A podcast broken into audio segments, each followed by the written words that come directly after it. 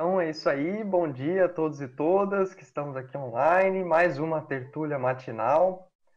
Meu nome é Igor Moreno, sou voluntário da Conscienciologia desde 2013 e estudo há um tempo esse tema, não faz tanto tempo, faz uns três anos, esse tema da, do dogma, do dogmatismo, mas sempre foi uma ideia que chamou bastante atenção, o princípio da descrença, né?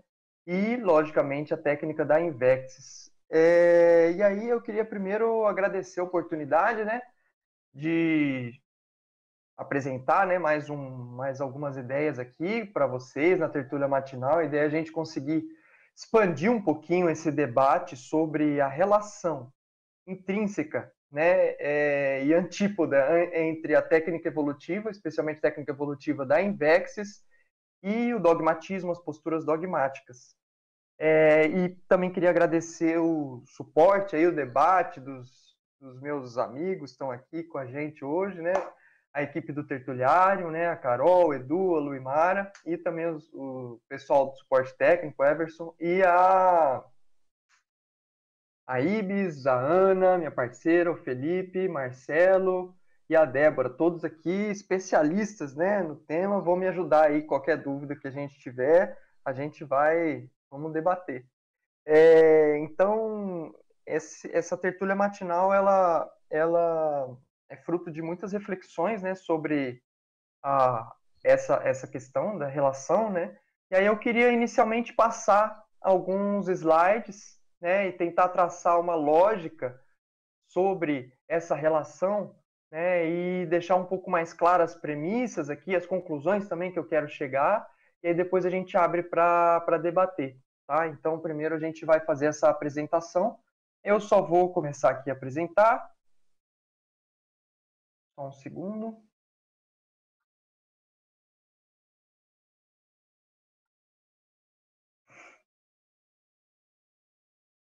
Acho que está indo agora. Tudo certo? Então tá, pessoal. Lembrando aí, né, hoje, nesse, ocasionalmente, 4 de abril, né, caímos aqui na Páscoa, então é um dia interessante, né, para a gente estar tá debatendo, né, antidogmatismo. Então, aí, vamos em frente. É, primeiro a gente vai falar um pouquinho de dogma, né, de dogmatismo, para a gente entender. Então, vou traçar aqui algumas, algumas premissas para a gente base, estabelecer o, o, o, pé, né, o chão do, da, da, nossa discussão aqui. É, o dogma ele é um preceito né, incontestável, uma verdade absoluta, né, um princípio infalível. Vocês têm acesso aí no, na descrição do vídeo e possivelmente no chat também do YouTube ao paper né, que eu redigi. Então, muito do, das informações que estão no paper não estão nos slides e muitas das informações que estão nos slides não estão no paper. Então, são conteúdos é, distintos, né, principalmente o centro da argumentação, mas aí no paper vocês vão ver que tem uma definição dicionarizada né, de dogma. Então, isso ajuda aí a entender quem quiser aprofundar um pouco mais. Né? Mas, basicamente, é a verdade absoluta, tem um cunho bastante religioso dessa incontestabilidade, infalibilidade. E o dogmatismo seria algo um pouco mais amplo aí, né?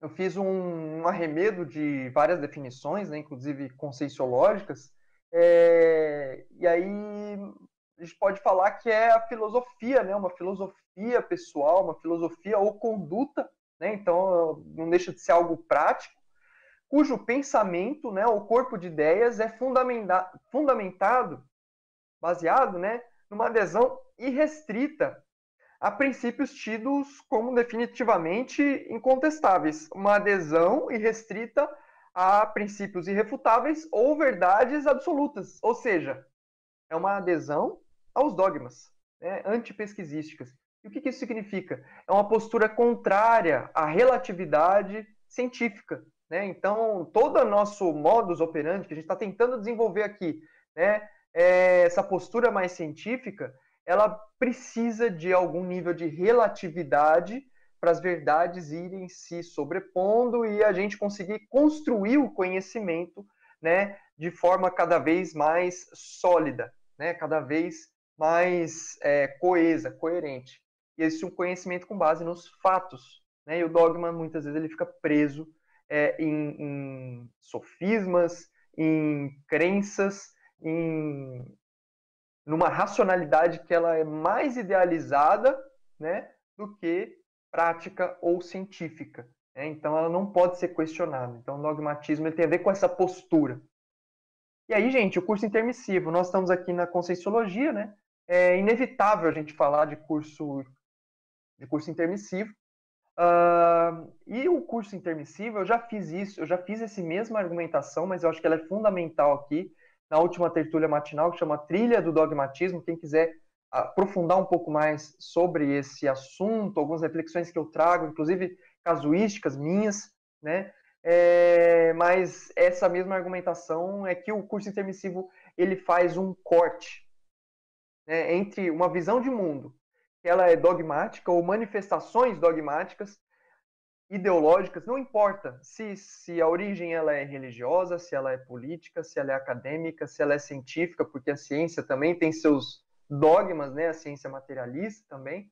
Uh, a, a, a, questão do dogmatismo, do curso intermissivo, desculpa, é esse corte entre essas posturas irrefutáveis, antipesquisísticas, e uma nova postura, um novo ego, né? É, um novo paradigma, que é o paradigma consciencial, fundamentado no princípio da descrença, né? que é esse princípio estampado aí nas paredes dos cursos, né? Na, na, na, se você já foi em alguma atividade presencial da Conscienciologia, ou alguma atividade inicial, é, enfim, é, é, a base epistemológica que a gente fala da Conscienciologia. Né? A pessoa não acreditar em nada, nem mesmo do que, tá, que a gente está falando aqui, mas sim ter suas reflexões, sua própria criticidade, né? buscar refutar e ter principalmente suas próprias experiências. Então, a questão do, do princípio da descrença é um convite à autoexperimentação. É um convite para a gente fazer experimentações. E aí, gente, ter feito o curso intermissivo não garante o complexes nessa vida. Né? Não vai garantir o nosso completismo, nem a recuperação de cons, né? a nossa maturidade. É que a gente precisa fixar esses cons, um novo patamar de manifestação aqui na dimensão intrafísica, para poder, depois, no extrafísico, sustentar um novo patamar de consciencialidade e fazer um trabalho assistencial mais significativo, né, em dimensões patológicas e por aí vai. Mas a gente não vai conseguir isso se a gente não se dedicar no intrafísico a fixar esse nível de consciencialidade, esse nível de maturidade. E para isso a gente usa técnicas evolutivas, como a Invexis e a Resexis. Né? Então a base da técnica evolutiva é auxiliar a gente a fazer essa fixação dessa neoconsciencialidade intermissiva. Tá? Então, aqui a gente vai falar de invexes, que é a, a, o antidogmatismo invexológico. Já já a gente vai entrar um pouco mais na invexes. É... Eu queria trazer duas definições de inversão existencial. Né? Invexes, inversão existencial. Uh, primeiro, uma definição do professor Valdo, né, que é um planejamento técnico máximo para a vida intrafísica, a que a Consim pode se propor, fundamentado na conscienciologia, na projeciologia, sem influências doutrinárias, sectárias, inculcadoras, místicas, ou mesmo das ciências acadêmicas convencionais, mecanicistas. Né? Então, a, a, o próprio Valdo, o professor Valdo, define a Invexis como sendo é, esse planejamento máximo né, da vida, com base na conscienciologia, um, sem é, é, minimizando o máximo possível ou tirando essa influência né, das doutrinas, dos dogmas, dos sectarismos, para a gente conseguir buscar, fixar e recuperar na nossa, na nossa manifestação essa lucidez intermissiva. E aí a outra definição do próprio livro, né, inversão existencial, a inversão existencial ou INVEX é a técnica de planejamento máximo da vida humana, fundamentada na conscienciologia, então tem alguns elementos, né, essenciais aí que a gente vai ver. Técnica de planejamento máximo, né? Aplicada desde a juventude, senão não tem como se planejar ao máximo, né, se você não começar jovem, objetivando o cumprimento da programação existencial, o exercício precoce da assistência e a evolução. Né? Então, essa questão da precocidade assistencial que é a base da INVEX. Né? Então, você não esperar um período em que sua vida está mais assentada, ou que você é aposentado, ou que você está mais tranquilo para poder ajudar os outros, para poder ter esse ímpeto assistencial e buscar aí fazer suas renovações íntimas em prol das outras consciências. Então a base da Invexis ela é essa, tá? E aí, gente, existem muitas assim é, interpretações, na minha visão, também dogmáticas ou superficiais da técnica da Invexis na própria CCCI. Né? Então, eu vou trazer aqui alguns exemplos, porque eu acho que são ajudam a gente a, a ter uma noção mais clara também do, de, de, como que a gente consegue trabalhar mais essa questão da Invexis e entender um pouco mais a Invexis. Né? Mas tudo isso aqui eu, eu já ouvi, tá? Ou eu ouvi, ou alguém me falou, ou eu vi em algum lugar. É, não é nada que eu criei da minha cabeça, tá? É, e aí, sim, essas interpretações, se fosse né, fora da comunidade, tudo bem, porque a pessoa não, não tem, assim, obrigação, vamos dizer assim, né, de saber ou de, ou de concordar ou de entender né, a técnica da Invex. Mas a partir do momento que você está na conscienciologia, é interessante você buscar compreender a base prática da conscienciologia que é a Invexis e a Resexis. Tá? Então, é, é, para mim, é uma coisa incompatível. Por isso que eu vou trazer essas manifestações para a gente ajudar aqui a tentar trazer uma discussão mais prática também, né? São coisas que a gente já ouviu. É uma fuga de responsabilidades com o grupo karma, né? É só para quem é jovem. Né? Invex você vai aplicar a vida inteira. É né? uma técnica de vida. Né? Eu não vou aqui, não tem espaço, infelizmente, para a gente explicar os fundamentos da Invex, como que a Invex funciona, o beabá, o passo a passo. Né? Para isso tem cursos específicos, tem uma instituição também específica, a Sinvex, né? Associação Internacional de Inversão Existencial. E aí eu recomendo muito que as pessoas busquem e ler, entender um pouco mais. O site da Sinvex tem muito conteúdo. O YouTube da Sinvex tem muito conteúdo, três vezes na semana tem conteúdo sobre inversão existencial, fora as tertúlias, as tertúlias matinais, enfim, como essa, né? Toda semana a gente está trazendo alguma coisa para ajudar a esclarecer sobre esse tema. Né? O jovem tem que errar mais para aprender, né? Invex é uma técnica de profilaxia, ajudar o jovem a errar menos, né? Então, essa, essa coisa que a gente já via, muita pressão sobre o jovem, né? E aí essa pressão acaba deixando a pessoa meio é, ansiosa e tal. Mas não, na verdade é, é, a, é algo que vem de dentro para fora e não de fora para dentro. Né? Se for uma imposição, aí sim, aí tem alguma coisa errada. Mas a Invex como técnica é uma escolha. Né? A pessoa escolhe. Né? Ela escolhe se colocar nessa chapa quente evolutiva para evoluir mais. Né? E, se, e dinamizar sua evolução. Porque ela dá valor para essa vida aqui.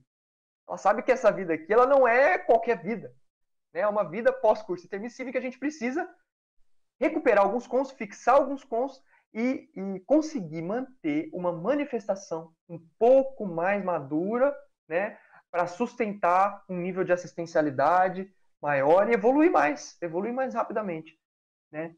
Cuidado com o Invex, você pode ficar pirado, isso aí eu já vi, isso aí já me falaram, assim, ó, cuidado, né, vai pirar, né, né? Conheci gente, mas gente, assim, qualquer ideia, qualquer coisa que a pessoa traz, né, qualquer, enfim, abordagem, se a pessoa ela entra numa obsessão, ela pode pirar com qualquer coisa, né, com qualquer ideia. Né? Então, assim, a ideia não é, em si, ela não faz a pessoa né, ficar é, obcecada ou alguma coisa assim. Né? E até porque, gente, é, todos nós temos os nossos problemas, nossas questões, né? Então isso daí, esse, esse ponto eu achei assim engraçado, né? Porque é, por que que a Invex deixa as pessoas piradas, né? E não outra coisa, né? Pode ser n coisas, né? Então tem outras coisas também, ó. Parece um convento ou uma caserna, né? Militar de tão rigoroso que é. Isso também já vi outras coisas que falaram. É uma doutrina muito radical, né? Que é radical. Todo mundo fala que é radical, mas é radical sim é radical porque tem uma radicalidade, um certo radicalismo, você ir na raiz da, da sua estrutura cognitiva e buscar ter uma vida diferente. Então ela é radical evolutivamente, nesse sentido. Né? Radical sim, mas no bom sentido, no sentido cosmoético. Tá? Não tem aquele, aquela conotação de rebeldia ou de belicismo. Parece uma Bíblia, religião, né? Aí, enfim, Aí eu acho que tem a ver com esse processo da pessoa não compreender, né? a, a abordagem da Invex e aí a gente vai entrar um pouco mais para frente para tentar entender por que, que a Invex ela é um desafio cognitivo e ela gera essas incompreensões. É tudo by the book, né? By the book, está escrito no livro, você vai ter que cumprir. Não, gente, não é assim. Invex é uma técnica, é uma técnica evolutiva. Você aplica se você quer. Tem um conjunto de princípios, um conjunto de procedimentos, né? E assim como a técnica da Resexes, tem um paradigma fundamentando, um paradigma científico, né? É, e enquanto o conjunto de procedimentos ele é adaptável a contextos e contingências, né? Mas enquanto técnica, o seu corpo, vamos dizer assim, principiológico, a ideia base, o fundamento não muda, né? O, o procedimento também é tipo assim, se, se você colocar fermento demais no bolo, ele vai dar errado, assim como se você não colocar fermento. Então, a técnica é um conjunto de passo a passo, um procedimento com base na experiência, em experiência de muitas outras consciências também, é... para você conseguir atingir um determinado resultado. Na técnica da IVEX, que resultado que é esse? Cumprir a ProExis, alcançar a dispersidade nesta vida, né? ser um completista, ficar mais lúcido, fixar esse patamar de lucidez, né? E, e, esses são os resultados evolutivos da Invex e estão aí, gente. Está cheio de pessoas que aplicam a técnica da Invex para demonstrar com as suas energias, com a sua teática, né, que esse procedimento ele é, ele é extremamente singular para cada pessoa que aplica, né? É, e ao mesmo tempo funciona, né? E a técnica funciona. Então, se não funcionasse, acho que eu não estava nem aqui, a gente estava aqui, né? O Marcelo aí que defendeu o verbete outro dia, inversor veterano, né? Então, as pessoas não, não, não se tornariam inversoras veteranas se não funcionasse. Né? Então, outra coisa, é o dogma da conscienciologia. E aí, gente, isso para mim é o cúmulo. Por quê? Porque Invexis é antidogmática radical. Não é dogma, é antidogmática radical. E é por isso que essa tertúlia matinal, para mim, ela tem um valor para ajuda a gente a entender um pouco mais o que, que significa essa técnica. E aí, na minha visão, a inversão existencial ela traz um desafio cognitivo. Ela é desafiadora. Enquanto o Verpon, ela é desafiadora. O professor Valdo coloca, inclusive, que é o desafio magno da Conscienciologia. Né? Desafio magno é o maior desafio da Conscienciologia. Para o Valdo, é a técnica da Invex. E aí eu tentei destrinchar por que, que é desafio magno. Por que, que é o maior desafio da Conscienciologia? E aí é, a gente pode fazer, ter várias interpretações disso, né? Mas eu acho que tem desafios práticos e desafios teóricos que a Invex propõe. Né? Desafios cognitivos, e esse é o foco que a gente quer dar aqui para ajudar nessa interpretação, tá? Trazer esse debate. Quais são os desafios práticos? Que são os principais, né? A pessoa está habilitada, ela poder aplicar essa técnica, ela ter condições né, de aplicar essa técnica nessa vida. Né? Esse já é um desafio prático imenso. Né? Ou, ou ela também, um outro, ela optar por aplicar a técnica.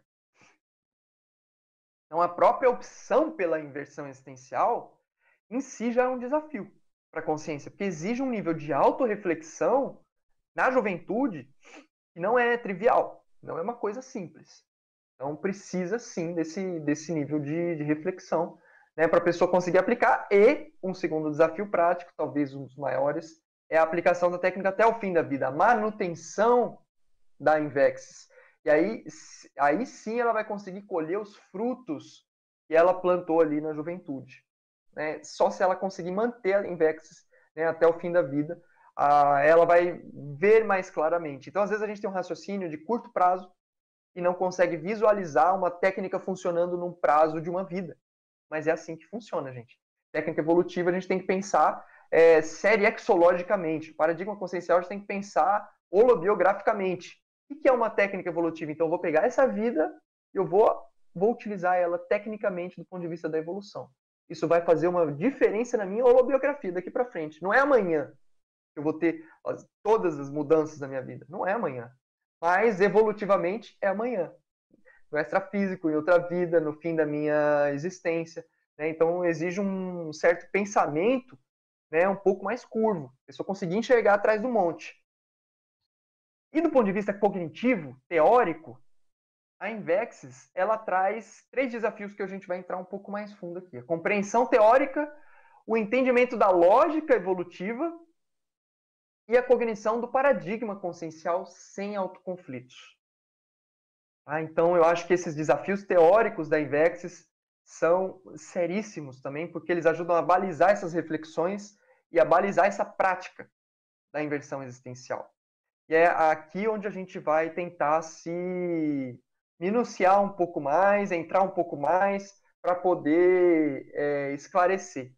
Ah, então, do ponto de vista da prática, estamos aí, tem Semana da Invex, tem um monte de inversores, a gente tem vários cursos que a gente consegue tra traçar né, muito bem quais são as bases práticas da Invex, mas esses desafios teóricos, esses três, essa tertúlia matinal, a ideia é a gente conseguir aprofundar um pouco mais ela. Tá? É porque essa postura dogmática, antes de mais nada, é uma postura pensênica, né, cognitiva. Então, tem duas frases aí do professor Valdo que eu acho que vale a pena colocar, né? É, primeira, que a verdade relativa de ponta, a verpom, é natural ou incitamente agressiva. Então não tem como você fazer tares ou você explicar para alguém alguma verpom ou informar sem isso gerar algum nível de agressão, pelo menos mental somática, ao conjunto de ideias que essa pessoa tem, né? ou ao, ao um holopensene existente. Por isso que existe tanto antagonismo com relação às ideias da conscienciologia. É natural, antagonismo extrafísico, principalmente. Né? É, porque a própria Verpon ela é desafiadora cognitivamente. Ela desafia suas, a, a sua estrutura cognitiva, a sua estrutura pensênica. Né? E a Invex talvez seja uma das Verpons cognitivamente mais desafiadoras que existem. E por isso, naturalmente, agressiva. Então tem muita gente que já tem essa rejeição a priori né, da Invex e não deixa passar do processo psicossomático. Fica presa ali no psicossoma e não consegue ultrapassar isso para poder entender melhor, mais profundamente, a base dessa, dessa técnica. E uma outra coisa que o professor Valdo coloca na, no capítulo dos fundamentos da Invex, que é o, os princípios da conscienciologia provocam vertigens em quem não teve curso intermissivo. Tá? Então é natural também a gente é, esperar né, ou diferentes reações de consciências que tiveram experiências diferentes extrafisicamente. A pessoa que tem um curso intermissivo, ela tem uma bagagem, ela pode não estar lembrando daquilo, mas consciencialmente ela tem uma bagagem que aquilo vai fazer um rapport né, mínimo. E, e, isso aí faz toda a diferença, tá? Na hora da pessoa aplicar a Invex, na hora da pessoa é, desenvolver a Invex dela e até outras técnicas evolutivas, o próprio paradigma consciencial como um todo, né? os princípios da, da conscienciologia. Primeiro desafio cognitivo da Invex, compreensão teórica da Invex. E aí eu quero trazer aqui uma, um argumento. Tá? Então, vou trazer um argumento para cada um desses desafios. É, depois eu trago um, dois esquemas práticos para a gente é, comparar e aí a gente entra para a discussão e um debate. Novos conhecimentos, como uma Verpon, dependem de conhecimento prévio já adquirido. Não tem como você construir um conhecimento novo sem todo um conhecimento prévio. Né? É muita ingenuidade achar que a conscienciologia surgiu do nada, assim, no estalar de dedos, né? Tipo assim, não. Todo o conhecimento acumulado sobre parapsiquismo auxiliou o professor Valdo Vieira a estruturar a base bibliográfica da projeciologia e da conscienciologia. É basta ver o próprio projeciologia extremamente estruturado, é, é, é, é, os 700 experimentos também, que são dois livros estruturantes tá, do paradigma consciencial. É, a bibliografia nada mais é do que conhecimento prévio. E esse conhecimento prévio a gente pode falar de conhecimento prévio individualmente ou coletivamente também. E coletivamente, é, a Invexis ela tem um certo, uma certa dificuldade porque o conhecimento prévio da humanidade não leva a transposições didáticas fáceis. A gente entender, transpor uma coisa da outra. né? Diferente de outras ideias. Grupo karma. Karma já existia, essa palavra já existia, né? O próprio professor Valdo falou, não encontrei uma palavra melhor para poder definir. Mas o nosso conceito de karma não é o conceito de karma das, da, do orientalismo. É diferente. Né? Mas grupo karma, a gente consegue tem um rapport mental somático. Você, você consegue fazer uma transposição e tentar entender mais facilmente o que aquele conceito significa no âmbito da conscienciologia, porque já tem algum conhecimento prévio sobre aquilo. Cosmoética, ética do cosmos. Ética, já temos um conhecimento prévio sobre isso. Cosmos também. Isso ajuda a entender o conceito de cosmoética. Programação existencial, propósito de vida, missão de vida, enfim, tem muitas é, abordagens. Não estou falando que são as melhores, tá? Até porque os neologismos servem para a gente reciclar essas abordagens antigas, né? já tem um monte de significado ali empoeirado, vamos dizer assim, uh, mas ajuda a criar um mínimo de rapport para a pessoa compreender aquela ideia. É nesse sentido, tá, que eu estou colocando. Série X, serialidade existencial, né? Ou a gente pode falar, né, as reencarnações. Gente, esse tipo de ideia é uma ideia muito antiga que a gente vem trazendo, a gente vem acumulando. E aí, quando a gente fala serialidade existencial, você vive uma vida após a outra e tal. Aquilo a pessoa já, ela já, ela já, ela pode não concordar, mas ela já ouviu falar daquela ideia antes. Não importa muito o nome, mas aquilo já tem uma certa similaridade. No caso da Invexis é um pouco diferente. Por quê? A gente não tem muitas transposições para fazer. E as transposições que nós temos, elas dificultam a interpretação. Então, por exemplo, aproximações simples que a gente faz de outras coisas que aconteceram na humanidade, é, se a gente ficar só nisso, leva a uma distorção sobre a ideia da Invex. Por exemplo, grupos de jovens, doutrina sectária, clube de iniciados, crianças índico, essas besteiras toda que houve de crianças especiais e tal, que são mais evoluídas e tal. Gente, isso uh, são ideias. Tem outras, tá? Eu trouxe aqui só, só algumas ali que eu lembrei na hora. Mas é, existem algumas ideias que trabalham com juventude, por exemplo, tá? É, mas que não tem nada a ver com indexes, ou que trabalham com um processo de a pessoa se dedicar mais a alguma linha do conhecimento na vida dela, algum nível de autorrenúncia maior, mas também tem nada a ver com invexes né? Isso é um processo monástico, processo ali, sei lá, é, até militar pode ser, entendeu? Você recrutava os jovens e aí mandava os jovens para a guerra, fazia lavagem cerebral para ele, neles e, enfim, e, e mandava o pessoal para a guerra, né? Bucha de canhão. E no caso da Invexis é difícil a gente ter uma transposição mais simples disso. Então a pessoa precisa também fazer essa tem um impacto emocional, tem um impacto cognitivo e ela vai ter que ter um nível de reflexão ali para tentar passar um pouco, né, e entender. Quais são ideias pré-existentes que ajudam a gente a entender a inversão existencial? Técnica, todo mundo já sabe o que é técnica. Vida, também, acho que sim, né? Existência. Filosofia de vida, tem filosofia de vida, né? Tem várias filosofias de vida, filosofias, né, e tal. É, doutrina, também, né, política religiosa, é um, doutrina aqui no sentido de ideias que a pessoa coloca em prática. Né? Tem a doutrina marxista daquele grupo de jovens que vai trabalhar, por exemplo, em prol de uma revolução. É uma doutrina. Eles estão seguindo ali a doutrina religiosa e tal, bababá. São ideias pré-existentes. Tá? E evolução. Algumas ideias pré-existentes é, a Invexis, ela não é doutrina, ela é uma antidoutrina técnica. Qual que é a neo-ideia aqui? Técnica existencial, técnica de vida. Juntar essas duas ideias já é uma coisa complexa, né? Para dinamizar a autoevolução. Né? Então, são, são algumas ideias que a gente junta que não é algo muito simples, né? Da, da, de ter uma compreensão ali fácil, inicial. Né? Então, por isso estou falando que, primeiro, a compreensão teórica da Invex já tem alguns desafios. né? E aí eu trouxe esse argumento sobre essa questão do conhecimento prévio que, que existe já, já na, na, humanidade e que podem ajudar a gente a entender a Invex. No caso aqui da, da Invex, ele, você vê que é um pouco mais difícil que outros neologismos, por exemplo.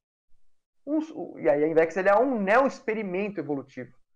Né? Ela é uma neo-teoria e um neo-experimento.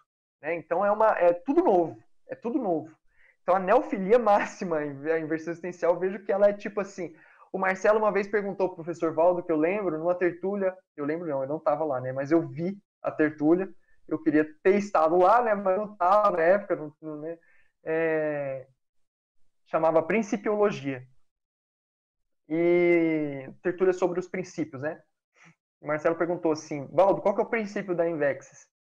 E ele fala assim, o princípio da inversão existencial é você acabar com todas as automimeses dispensáveis né, nessa vida. Você construir uma vida é o máximo possível sem automimeses. Aí eu entendi um pouco melhor, né? Inversão existencial não é um experimento de renovação radical que a pessoa faz, nesse sentido, né?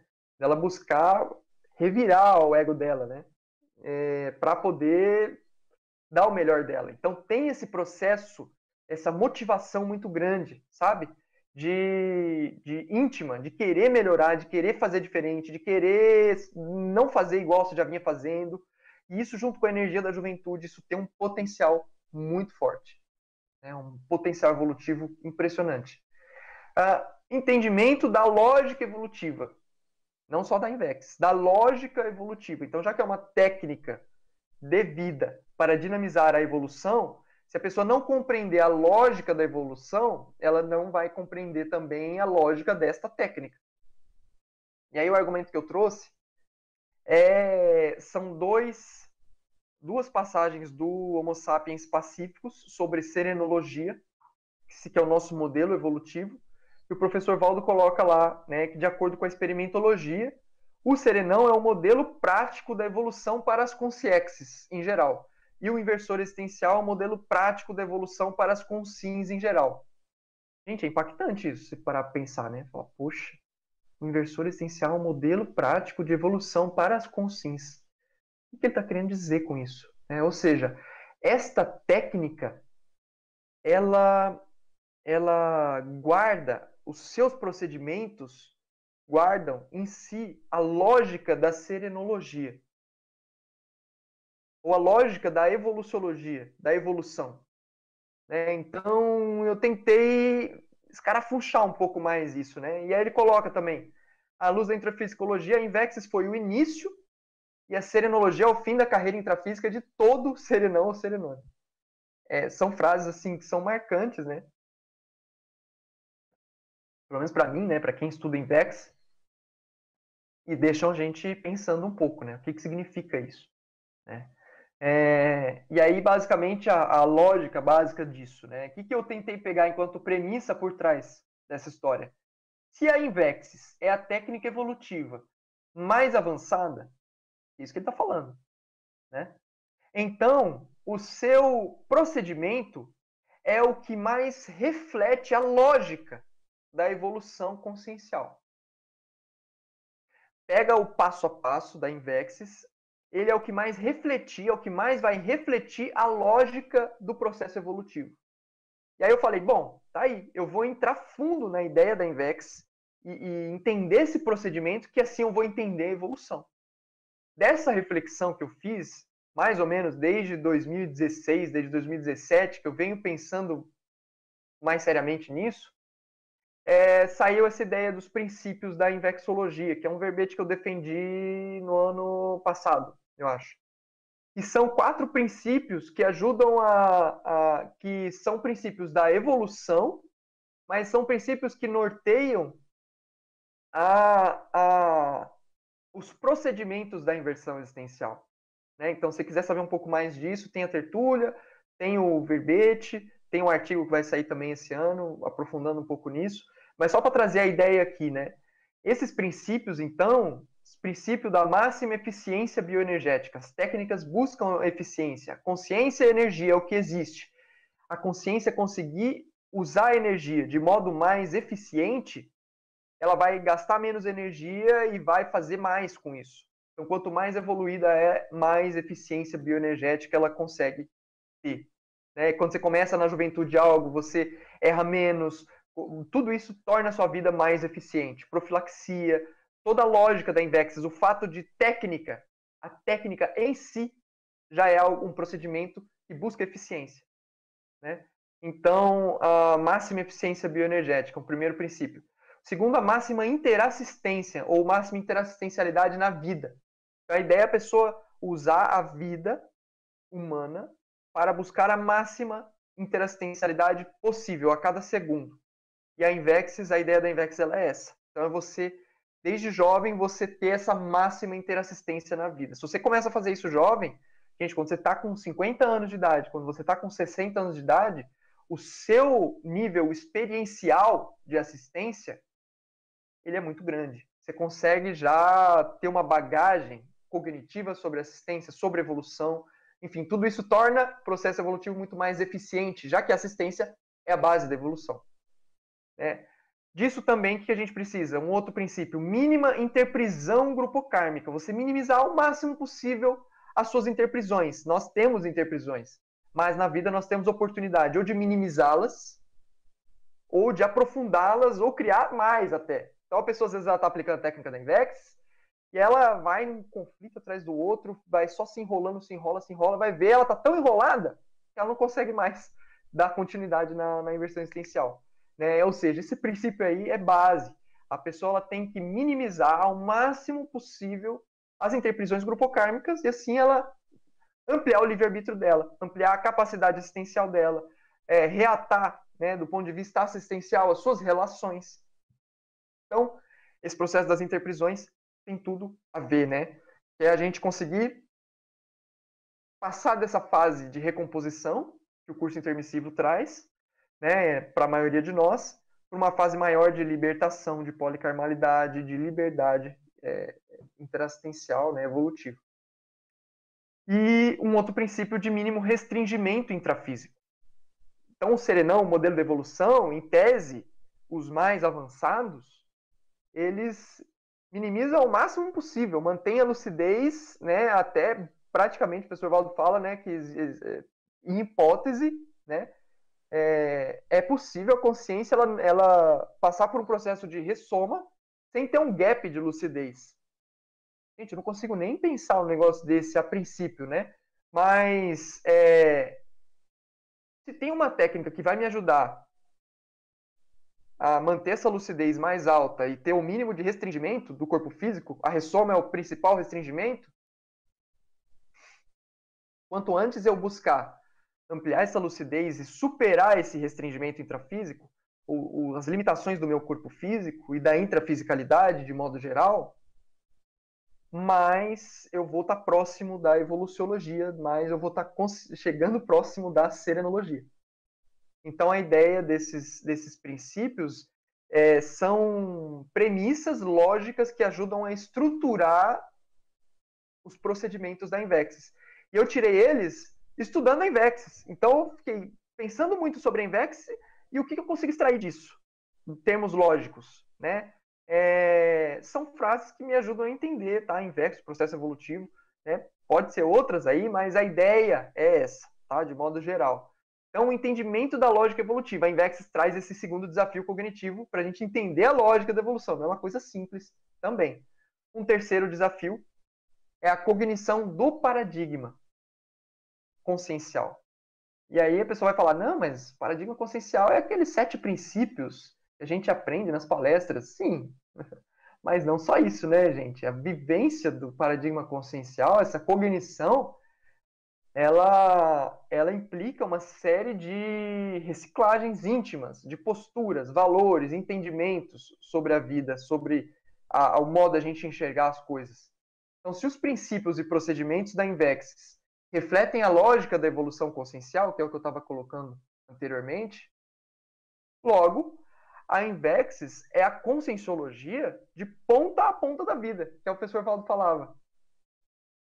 Conscienciologia de ponta a ponta da vida.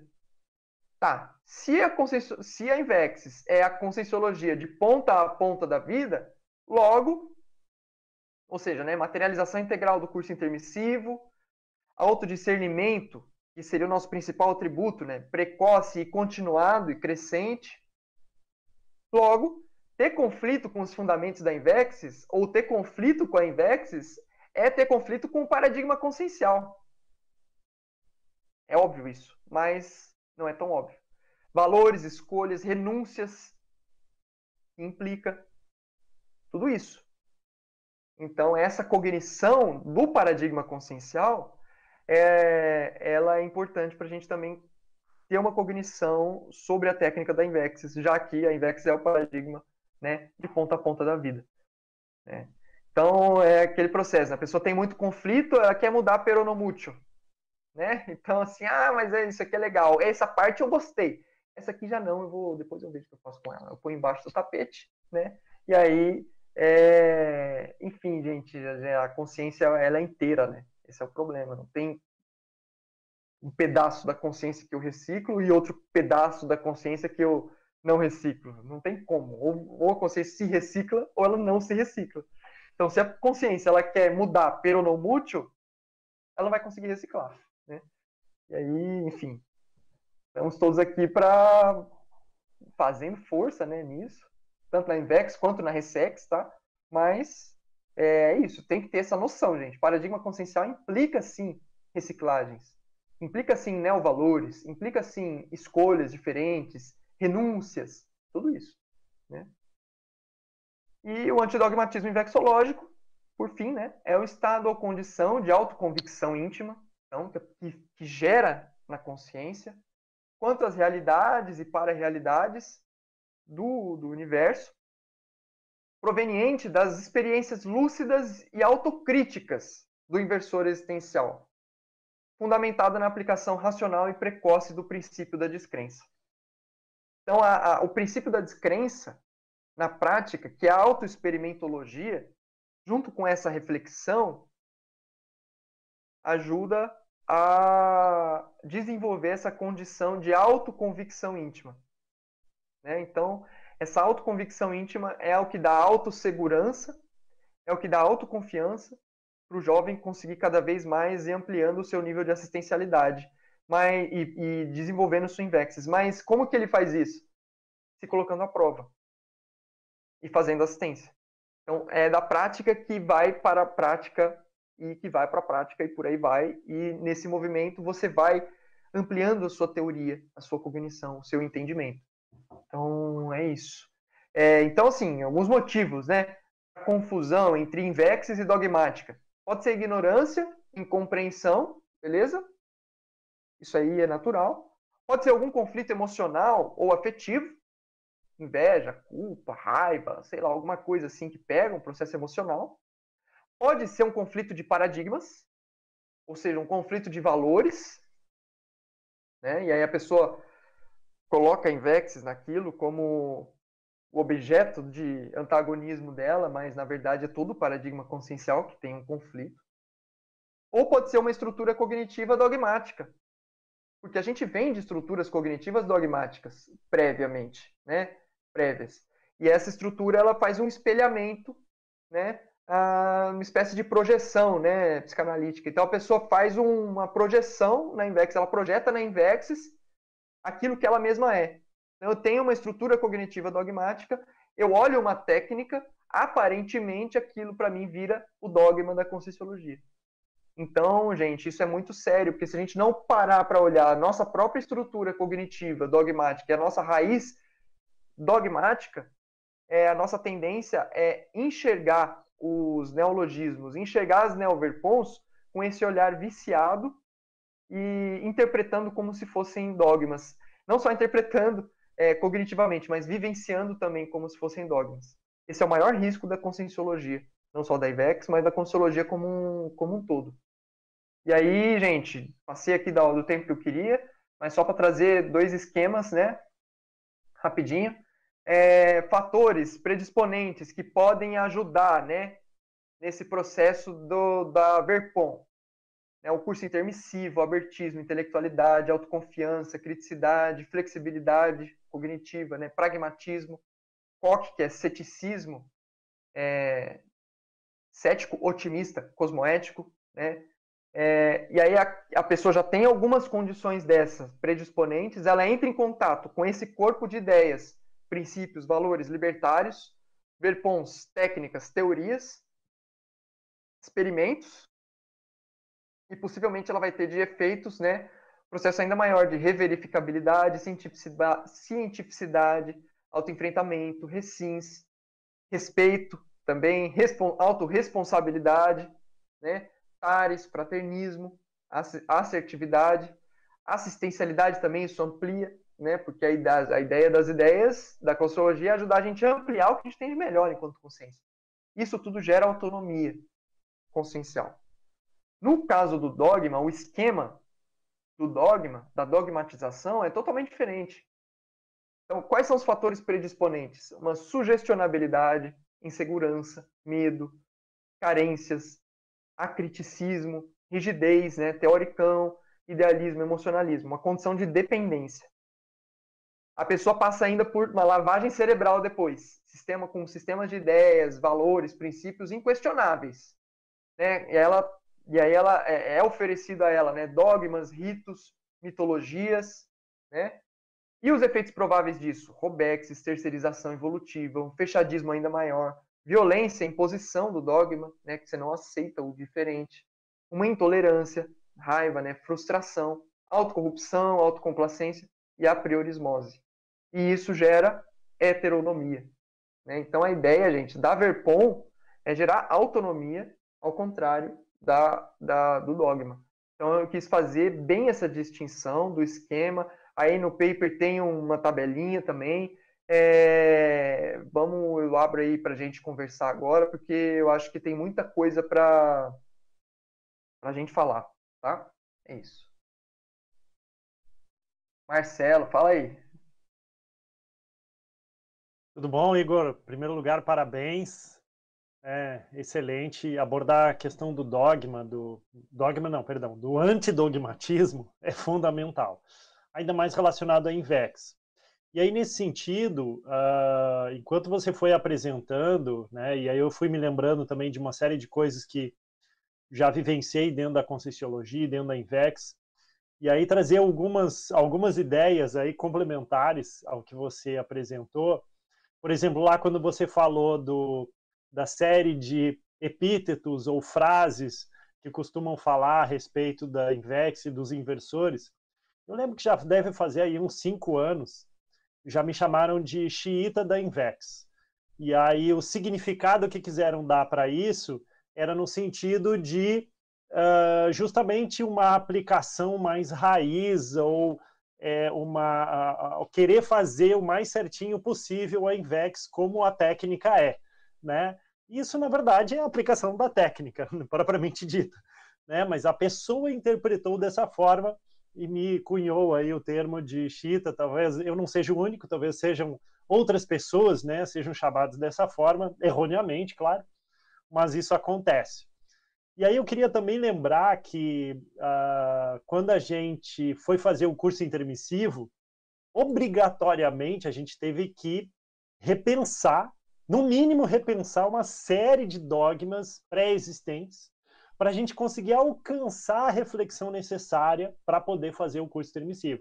No primeiro momento, para poder aceitar fazer o curso intermissivo, ou seja, deixar a baratrosfera, e num segundo momento, para compreender a lógica é, multidimensional, a lógica serexológica, enfim, a lógica da evolução, né?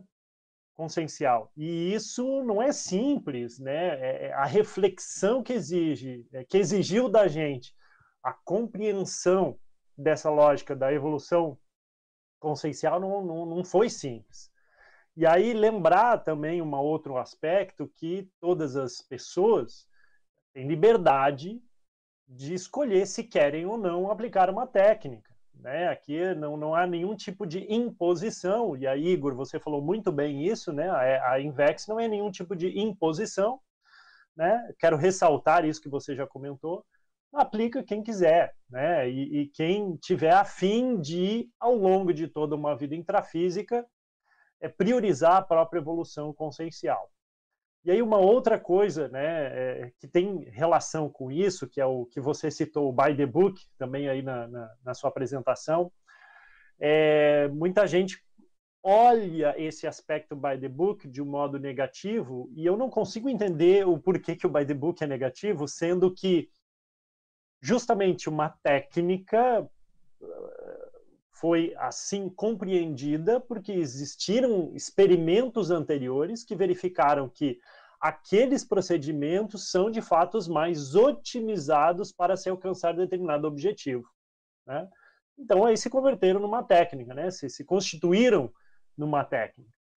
Então, se está lá descrito que é para fazer daquela forma, você pode até experimentar né, é, coisas diferentes até para evoluir a técnica, mas aí você vai chamar de um outro nome e não daquilo que foi é, é, é designado né, primeiramente.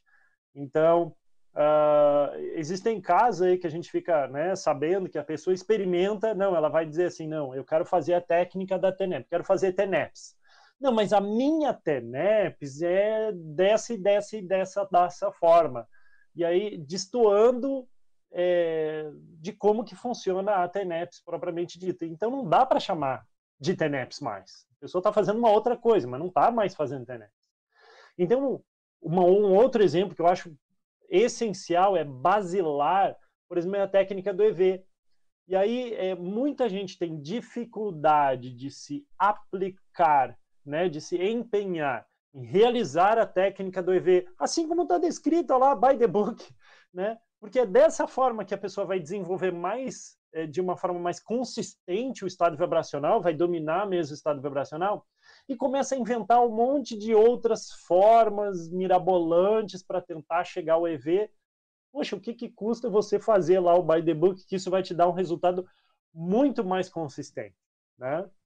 Uma outra coisa também que eu queria comentar é a questão do exemplarismo. Né? É, lembrando que muito do que a gente faz é a, a, dentro da conscienciologia, ou desse modo mais técnico, né, que a conscienciologia permite a gente fazer, e se a gente olhar toda a história humana, esse é um momento que nos permite, um momento histórico que nos permite fazer uma vida de um, de um modo muito mais técnico, uh, a gente serve de exemplo.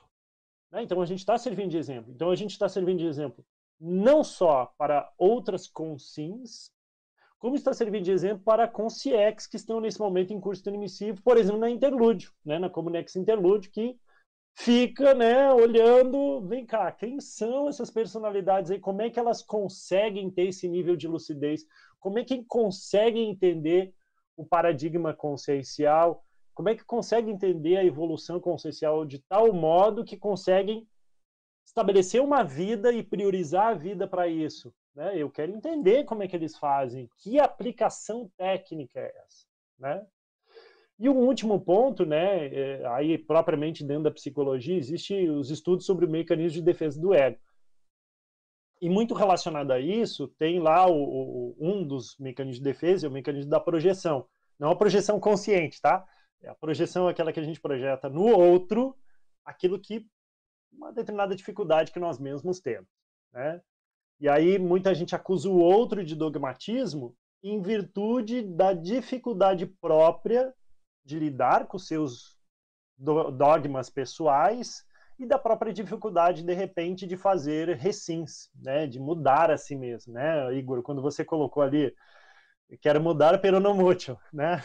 Ou seja, perfeito isso, quer dizer, a dificuldade da pessoa de eh, fazer as recins necessárias. E, gente, não tem como evoluir sem fazer recim. Então, é a técnica evolutiva, e aqui ampliando não só a Invex, mas a Resex enquanto técnica evolutiva para a vida, é, é, é um modo de vida onde você prioriza a sua evolução, exige as mudanças e exige posturas antidogmáticas.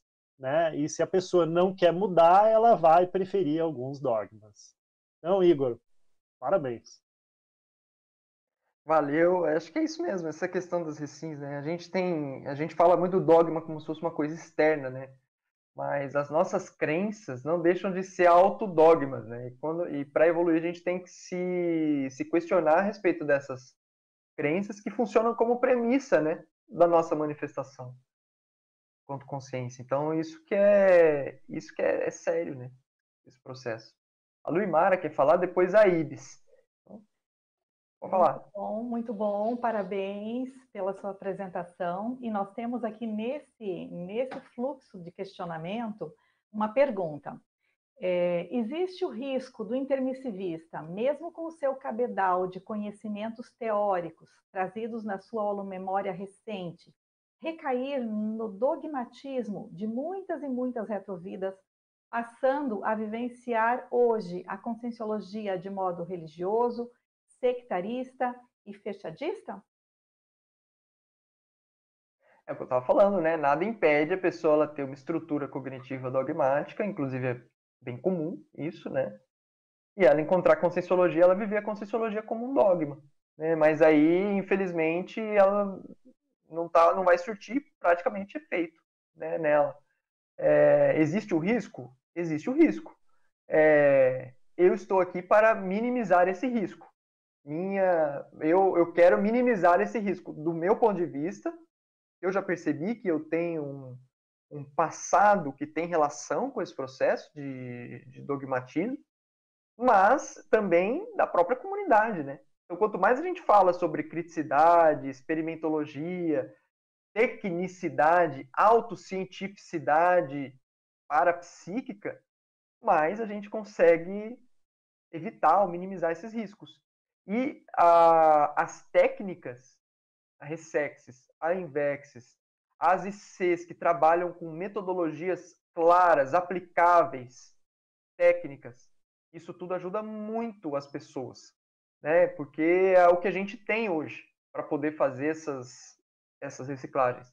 Agora, lógico, né? Existe. Eu não posso é, mudar o outro, né? A gente não consegue, né? Então, fazer o que cada um tem que fazer sua própria reflexão, né? Como que eu lido com a conscienciologia? No paper, tem algumas questões, né? Eu vou até mostrar aqui, acho que vale a pena. É, algumas questões para refletir sobre isso, né? Nesse sentido. Então, por exemplo, alguns questionamentos né, que a gente tem. Me irrito quando alguém não conhece e fala mal da conscienciologia. Né? Apoio-me em autoridades sem experimentar, por exemplo, Valdo Vieira, Epicons, amparadores. Tem gente que põe tudo nas costas do amparo. Não, são os amparadores que pediram para eu fazer isso e tal. Gente, isso no fim das contas é uma postura bem dogmática, né? A pessoa não nem refletiu. Ela ouviu lá a Consex. E, né, não sei nem se é amparo, né, isso aí, mas tudo bem. É, repito comportamentos de outras pessoas sem me questionar o porquê. Né? Então a pessoa entra num modismo, pode ser até a pessoa entra na postologia, começa a fazer tudo que todo mundo está fazendo, ela nem sabe porquê, nem sabe o que ela está fazendo. Às vezes ela vai, não, quero aplicar Invex. Ela vai aplicar Invex, mas porque ela tem jovens e ela tem os amigos dela. Aí, mas ela vai ver, a motivação dela é só para ser Maria vai com as outras. Mas ela não refletiu de verdade se ela, se ela quer aquilo para a vida dela. E aí, na hora do vamos ver, na hora de ir para docência, na hora de ir para fazer a reciclagem, na hora do. Aí eu quero mudar para o não mútil. Aí a coisa trava, aí tem um teto, e aí a pessoa tem que parar e pensar: será que eu quero mesmo isso aqui para mim? Será que eu quero mesmo a Conscienciologia para minha vida? Né? É, a Invexes, e aí é fundamental a pessoa ter esse tipo de reflexão. Né? É, outra coisa, quando estou num ambiente em que eu posso me posicionar, né, num debate mais crítico, mais quente, eu tenho medo da desaprovação das autoridades no assunto? Quando tem alguma pessoa ali mais experiente, será que eu fico quietinho com medo do que ela vai pensar de mim? Né? Ah, outra coisa, eu tenho medo ou culpa ao ler artigos e livros de outras linhas do conhecimento? A pessoa não, ela tem medo porque ela tem medo de, de ser convencida pelo, pelo outro livro lá, pela outra coisa. Às vezes ela tem medo de, de entrar em contato com outras coisas. Né? Isso daí é um fechadismo absurdo, não faz sentido. Uh, rejeito previamente materiais críticos das minhas ideias.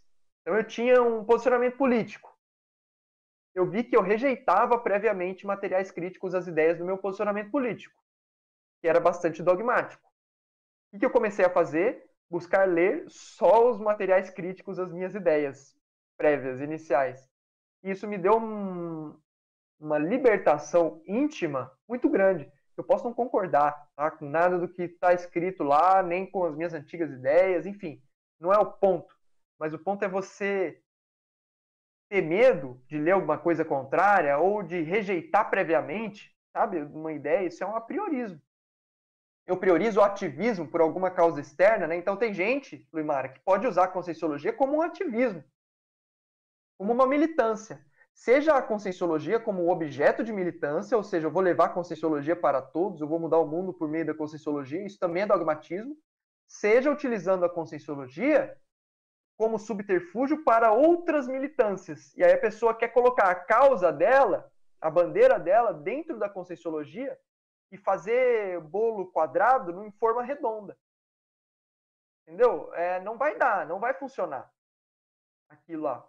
É, mas aí fica aquele negócio torto, fica aquele negócio esquisito, a energia não vai para frente. E quem tem um mínimo de percepção consegue ver né, essa intenção. Ah, me incomodo com o fato de a conscienciologia ser inevitavelmente elitista e massificável.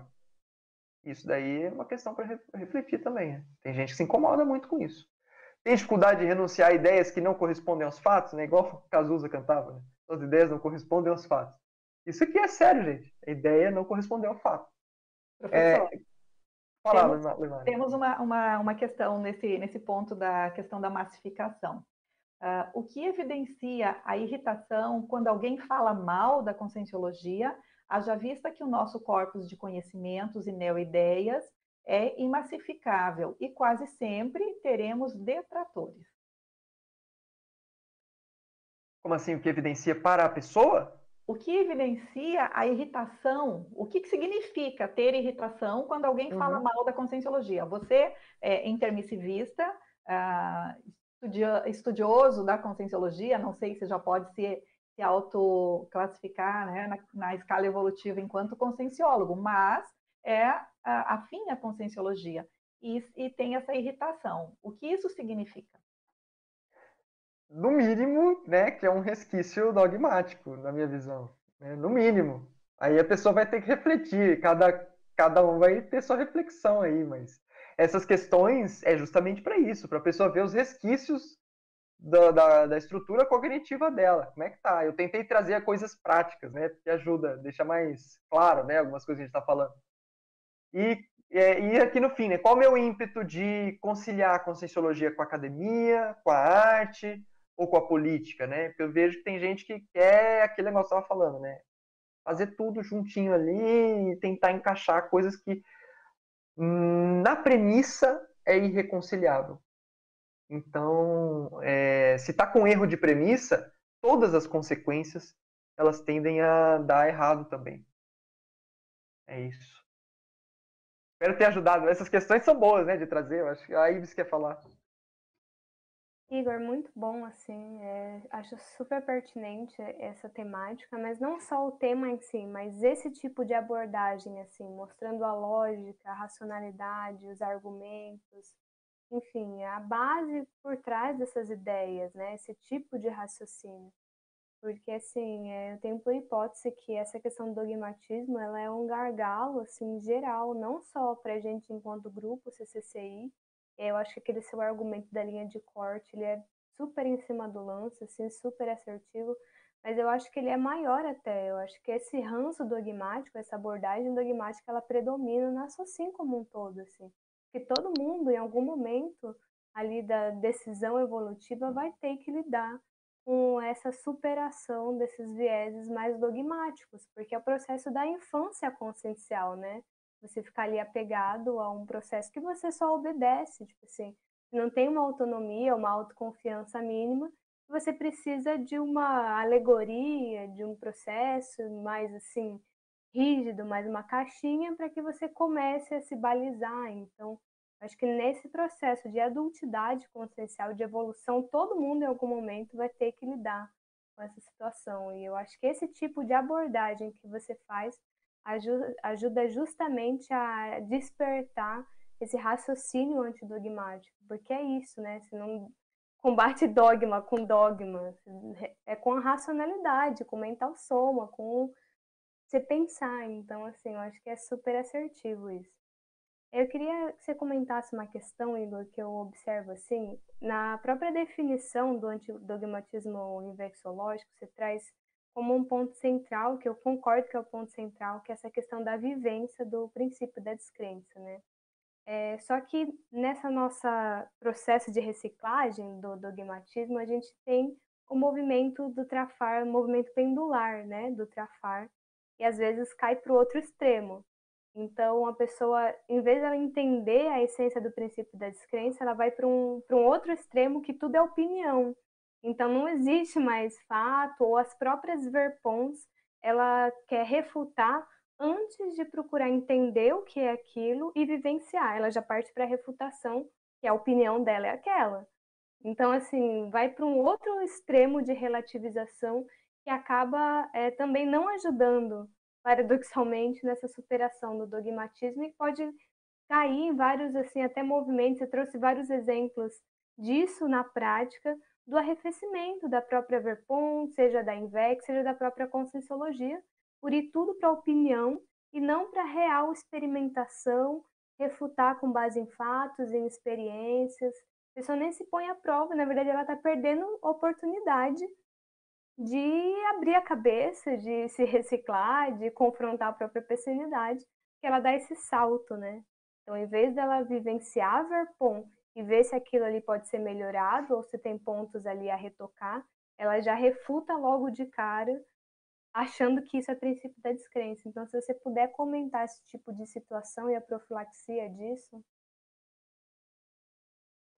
É, é importante isso que você trouxe, porque às vezes a pessoa ela pode cair tanto nessa refutação, né, e tá certo, se ela não tem nada a ver com a conscienciologia, ela possivelmente vai refutar e vai tocar a vida dela e tá tudo certo com ela, entendeu? Não é o duro é quando a pessoa sente que tem alguma coisa a ver com aquilo, pega o processo emocional dela e, por um apriorismo dela, ela não consegue su suplantar um pouco esse processo emocional e encarar com mais racionalidade. Então, tipo assim, o jovem que ele é muito.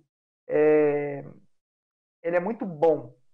E aí ele chega e vê a Invexis e ele se sente pior do que os outros por uma arrogância. Se a pessoa não parar para pensar e falar, nossa, isso é arrogância da minha parte, eu me sinto muito bom e aqui eu estou me sentindo pior, eu estou me sentindo desconfortável, mas mesmo assim eu acho que essa ideia é desafiadora e eu vou tentar aplicar isso. É... a pessoa ela pode ficar no processo emocional, racionalizar isso, essa, essa arrogância, essa, essa raiva que ela sente desse processo, de não se sentir tão boa quanto ela acha que ela era, né? Quando ela se depara com outros inversores ou com uma técnica que vai mostrar para ela outros desafios muito maiores. E se ela, ela começa a racionalizar esse processo, igual está lá no, no paper, é, e simplesmente vai embora quando ela tinha alguma coisa a ver com aquilo. Isso para mim dói, assim, entendeu? Quando a pessoa não consegue suplantar o processo emocional dela por pura arrogância ou alguma questão assim que pega mais na intenção, poder ou na necessidade de, enfim, de atenção, de tudo, qualquer coisa que pode que pode pegar. E uma outra coisa que está falando é você pegar a Verpon, então encarar ela como hipótese de trabalho. Isso eu sempre tentei fazer. Então, tá, eles estão falando aqui, a Aberpon é uma hipótese de trabalho. Então, eu vou testar essa hipótese de trabalho. Já que é uma técnica, né, ou é uma Verpon também, eu vou testar essas hipóteses. Eu vou ver se funciona comigo. Então, eu vou começar a trabalhar as energias para ver se as energias funcionam, se elas existem. Eu vou começar a trabalhar, enfim, aí a pessoa vai ressignificando experiências prévias que ela já teve, é, a partir daquela nova cognição, e, e na medida em que ela vai colocando a teste as hipóteses de trabalho que a conscienciologia oferece, ela vai tendo essa autoconfiança experiencial, que é a base desse antidogmatismo, é, desse antidogmatismo invexológico. É, então, tem um outro verbete que eu vou vai ser defendido, acho que no mês que vem, chama inversão ideológica que é o movimento do jovem, especialmente, buscar aplicar o princípio da descrença.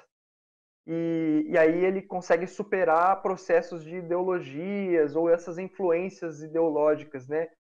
Dogmáticas também, mas essas influências ideológicas de modo geral. E ela vai, porque é, a nossa tendência é vivenciar as ideias sem perceber quais ideias que estão influenciando a gente, são as ideologias, né? E muito, muito desse processo é, a gente faz sem perceber. Então, tem coisas que a gente faz e repete que tem uma ideia por trás. E se eu não sei qual é a ideia por trás daquilo que eu estou fazendo, eu também não tenho uma lucidez completa né, dali da situação. É, e a mesma coisa com a Conscienciologia, ela é bem clara, ela propõe essas técnicas, ela propõe hipóteses de trabalho, ela propõe, mas se a pessoa ela vai usar isso como um subterfúgio, né, as ideias dela, para poder, enfim, encaixar dentro das crenças que ela já tem, a ciência, né? É, a ideia não serviu para isso, ela não serve para isso. Não está estruturada para isso, dessa forma. Mas é possível né, acontecer. Mas a ideia é encarar desse processo de, de, hipótese de trabalho. Quer ver uma outra coisa prática? Que eu já falei isso em outros lugares, mas acho que é um exemplo interessante.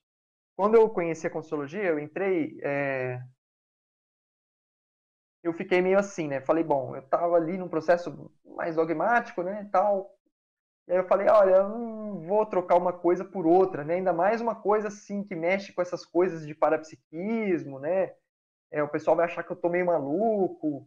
É, não sei, não tô. Acho meio esquisito. Aí tem esse, o Valdo, né? Aí era um, um senhor de idade, né? Que usava uma barba branca até aqui, ele só vestia branco. Se eu olhava, eu olhava aqui e falava, meu, isso, isso é muito esquisito, cara. Isso aqui, não sei se eu só ler o que ele está escrevendo, eu não sei se vai funcionar ou não.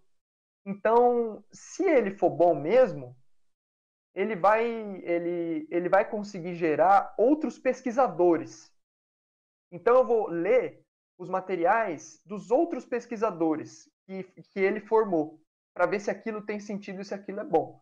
E aí eu li uns quatro livros. Eu li o livro da Mabel, das manipulações, eu li o livro do Tony, eu li o livro da Invexis, mexeu muito, né, o livro da Invexis, eu li o livro da Contrapontos para Psiquismo e o da Malo, é, Síndrome do Estrangeiro, nessa época aí. E aí eu, esses livros, eu peguei e falei, bom, putz, esses livros mexeram comigo, o negócio mexe, tem experiência da pessoa, essa pessoa, ela tá madura ela consegue utilizar essas ideias por ela mesma. É, ela não é só uma seguidora do, Valdo, ela é uma pesquisadora de verdade. E aquilo me fez valorizar a conscienciologia e, e me mostrou que eu poderia entrar naquilo, como intimamente eu tinha certeza que era aquilo. Mas eu queria saber se o caminho era aquele mesmo. E aí eu fui ver é, se o Valdo estava conseguindo formar outros pesquisadores ou simplesmente súditos que estavam repetindo as ideias dele. Né? E aí, lendo a bibliografia, me aprofundando né, em alguns livros de pessoas que na época tinham publicado, uh, me ajudou a ter essa noção de caramba, esse negócio é bem mais sério. Então. É, e, e aí acho que tem, tem que usar o que a gente tem, né? Nossa criticidade. É isso, Ibis. Não sei se eu respondi. A Ana queria falar também. Acho que a Débora está na frente. Depois eu... ah, foi, a, foi a Débora que levantou a mão? Desculpa, Débora. Não, tranquila. É, fomos juntas mais ou menos aí. Bom, gente, bom dia aí a todos, né? Agradecer aí ao convite do Igor para falar dessa temática assim muito relevante, muito pertinente, assim, e bem em cima do, do lance no sentido temporal mesmo, né?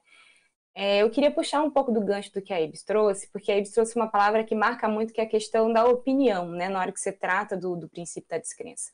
Você não trata aquilo como algo científico, né? Como o, o Marcelo falou ali, o by the book no sentido de algo reprodutível. Você tem uma série de procedimentos onde eu posso fazer esses procedimentos e chegar ali num, num, resultado específico. Eu posso discutir com a IBS, a IBS fazer o mesmo conjunto de procedimentos e chegar naquele resultado, que é algo, por exemplo, que dentro da infecciologia a gente faz aos montes, porque a gente está falando de uma técnica evolutiva, né?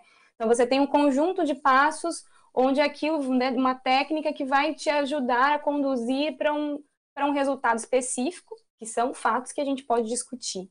Né? Então, não é discussão de opinião, né? é com base em, em fatos, em coisas que ocorreram ali, que foram reprodutíveis, foram e são passíveis de ser é, referificáveis em grupo. Né? Então, quando a gente fala do princípio da descrença, a gente fala desse não acredite em nada. Né? Não é não acredite em nada de tipo, olha a minha opinião. E quando entra no rol da opinião, você não consegue mais passar aquela barreira, né? Porque, poxa, é minha opinião, o que você vai fazer com relação à minha opinião? Né? Cada um fica ali no seu quadrado, muitas vezes falando de uma questão mais opinião, uma questão às vezes mais é, associada à questão mais psicossomática, mais, é, enfim, mais associada a essa questão que está associada ao processo das emoções, que tem toda a relação com a questão dos dogmas. E eu acho que quando a gente entra, às vezes, nessa seara de fazer essa transposição, de trabalhar com opiniões, quando a gente fala de descrenciologia e tudo mais, a gente entra na linha, assim, uma linha muito tênue entre opinião e autodogmas, né? Muitas vezes vai estar ali escondido atrás daquela opinião um dogma pessoal, seja ele religioso, seja ele é, científico, né? Enfim, político, como você estava mencionando aí, os nossos valores, aquilo que a gente não abre mão, né? Acaba ficando muito exposto. E eu acho que nesse caso aí, o intermissivista, a questão do exemplarismo pessoal é, é muito sério. Esse exemplarismo técnico da Invex é muito sério, né? A gente estava aí ontem num, num, grupo de trabalho aí, né, Felipe, onde a gente estava falando da questão do agente retrocognitivo inato e uma colega nossa mencionou que quando fala exemplarismo, ela chega, se coça, assim, se mexe na cabeça e alinha a postura, porque é um negócio muito sério, né? A gente tem esse compromisso é assumido deliberadamente dentro do curso intermissivo enquanto intermissivista, né, de é, ser exemplo e assim, esse exemplarismo técnico, isso, nossa, isso faz muita diferença. E quando você usa a tratativa nesse tom, assim, onde é que está o dogma nisso aí, né? Quando você começa a aprofundar na história do, do porquê o by the book, porquê, porquê o princípio da descrença, não fica só naquele discurso falacioso, superficial, onde você fica fazendo essas aproximações, como você falou, né, da forma quadrada na forma redonda ali, então né? Isso é muito sério para mim. Então, esse ponto do exemplarismo né, dentro da Invex, esse exemplarismo técnico, para mim, é um, um ponto muito chave. Né? Então, eu queria só, enfim, chamar a atenção aí para essa nuance do, no debate. Eu queria furar a fila rapidinho, Perfeito. sabe? Porque foi uma coisa que eu pensei enquanto a Débora estava falando, né? Eu acho que é, eu concordo muito, Débora, que assim, tomar muito cuidado para que a opinião não vire o reduto, o refúgio, o pix do, do autodogma, dos nossos dogmatismos, porque é não cair, por exemplo, quando a gente se vê encantoado em uma situação onde a nossa argumentação não está se sustentando, onde aquilo não tem lógica, não procede, as premissas não fazem sentido e a conclusão menos ainda, e aí a pessoa, ah, mas é minha opinião. Então, assim, quando ela vê que aquilo não vai, não tem pé de argumentação, não tem base para se sustentar, ah, mas é minha opinião. Então, eu concordo que a gente tem que, nessa superação do dogmatismo, ficar muito atento para quando a gente recorre ao argumento, que na verdade não é o argumento do é minha opinião. Nossa, nessa linha é bem clássico do, do, dogma, né, Ibis? Tipo, minha opinião é um reduto irretocável, ninguém mexe, ninguém tasca, né? Então, isso é muito sério, né? No final das contas, você usa esse tipo de argumento para se proteger, né, de pseudo-argumento, é muito sério. É, e aí a pessoa é, fala, mas não que... faz sentido essa opinião. É, mas cada um tem a sua, né, opinião. É, só lembrar que essa história de opinião, né, é, a gente veio de baratrosfera, né? Então, assim, baratrosfera é cheio de morfopensenes opinativos que são reiteradamente reforçados por longos anos, séculos aí, e que moldam o nosso modo de pensar. Então, feliz daquele que conseguiu fazer o curso permissivo, é, pelo menos abrir um pouco a cabeça, tirar um pouco dos dogmas, aí a gente renasce, tem ainda dogmas que tem, precisam ser revistos. Então, assim, é, atualmente, compreender conscienciologia não significa estar livre, necessariamente, de dogmas, tá certo? A gente tem que continuar se enfrentando, continuar refletindo, fazendo recim para deixar os outros dogmas, porque é uma questão de personalidade. A gente né, vai é, é, ao longo dos séculos aí formando determinada personalidade com os dogmas muito presentes. Então, tirar isso, mudar a nossa forma de pensar, não é tão simples assim, não. É, então, a pessoa que diz assim, palavra, não, eu já sou livre de dogmas, muita calma nessa é, hora. Não, Será que você já viu da tudo? palavra, mas o curso intermissivo não faz milagre, né? Teve até uma pergunta que era nessa linha, tipo assim, ah, mas a paragenética do inversor, exatamente. Tem os dedinhos ali do curso intermissivo na paragenética, mas tem os dedinhos da baratrosfera também na paragenética. Pois é, por isso que o exemplarismo é tão sério, gente. A coisa precisa ser prática e não é uma prática do veio de fora para dentro, né? Alguém falou da questão do autoencantamento aí de estar encantoado. É através dessa prática, desse exemplarismo, desse cotidiano, a coisa é vivencial, porque são muitas vidas fazendo de outro jeito. Então, se não, a gente quer fazer uma viragem numa só, a gente precisa levar isso muito a sério, fazer isso de maneira muito técnica, muito pensada, porque como o Marcelo falou, a gente não muda a maneira de pensar assim, né? Como um milagre, né? Enfim. Falando em paragenética, paragenética é o tema. A pergunta, por hipótese, o que leva um inversor recém-chegado do curso intermissivo a cair nas ciladas dogmáticas?